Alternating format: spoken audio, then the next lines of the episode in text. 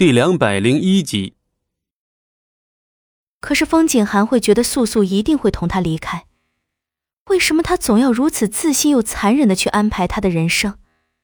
为什么他始终都可以做到冷血无情？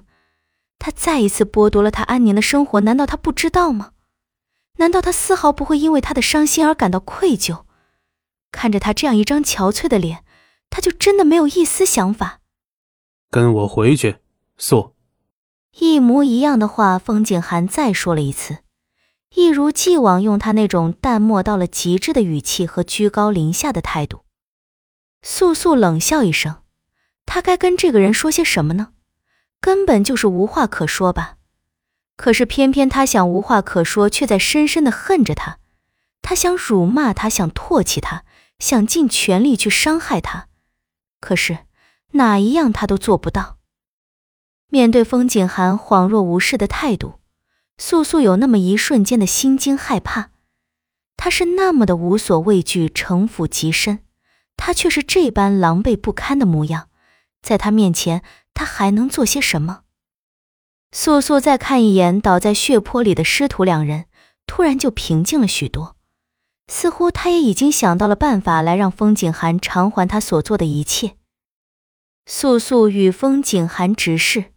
许久，谁都没有先移开目光。风在耳旁拂过，所有的事物都该在这一瞬间尽数消散，除了人的决心和信念。好，素素终于回答他，就是这样简单的一个字。在素素音落之时，风景寒的身躯明显一晃，素素出乎了他的意料。他以为素素至少会唾弃他一番，至少会哭闹一番。至少会想要杀他、伤他，可是他所想的一切都没有发生。素素很安静，也很平静。他早就不是以前的他了。风景寒可以从素素的眼神中看出几分他以前都不曾有过的决绝，不是抱着破灭的那种决绝，而是希望。那一瞬间，风景寒竟也有些欣慰。素素终于是长大了吗？他终于是不再需要活在他记忆中的那个不雅哥哥了吗？如果真是这样，那么他的存在对此刻的素素来说根本什么都不是。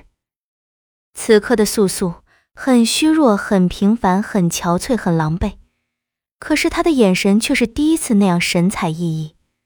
他不问他来找他的原因，不问他要带走他的原因，也不再执着于那日在断崖之上发生的种种。好像现在站在他面前的这个瘦弱女子已经完全重生了，没有以往强大的灵力，却要比以往强大的多。这就是巫女内心深处所存在的东西，也是异族之首引以为傲之物。素素首先靠近风景寒一步，面上却没有丝毫表情。已经回去告诉长老大人，已经找到了，等三日过后再来接我。风景寒顿时被素素的话语震惊到，原来他什么都明白。素素再瞥一眼风景寒，开口：“我要先安葬好恩人。”这句话的语气比前一句更显冰冷。风景寒并不多说什么，只答应了素素，便离开了此处。与两个人的两次重逢都是很平静，没有想象中的那样激动或是愤恨。只不过与龙当的平静是因为珍惜，而与风景寒的平静是因为淡漠。断崖之上，妖族小山，一看守出入口结界的小妖跑进来：“大妖，大妖，王王回来了！”话音刚落，那小妖便因太过兴奋而扑在了罗刹脚下。龙刀回来了，龙龙当回来了。罗刹是一脸不可思议的神情，急忙跑出大堂。是的，罗刹觉得很欣喜。一年前，龙当冲回妖族，只对罗刹交代了一句：“妖族的事务由他来打理”，便消失了身影。罗刹原以为龙当不过是后悔了，想去找回当初离开小山的素素，可后来他辗转得知素素已经坠下断崖，生还的几率无几。那时罗刹才意识到也许找不到素素龙当是不会回来了。果真龙当这一消失就是一年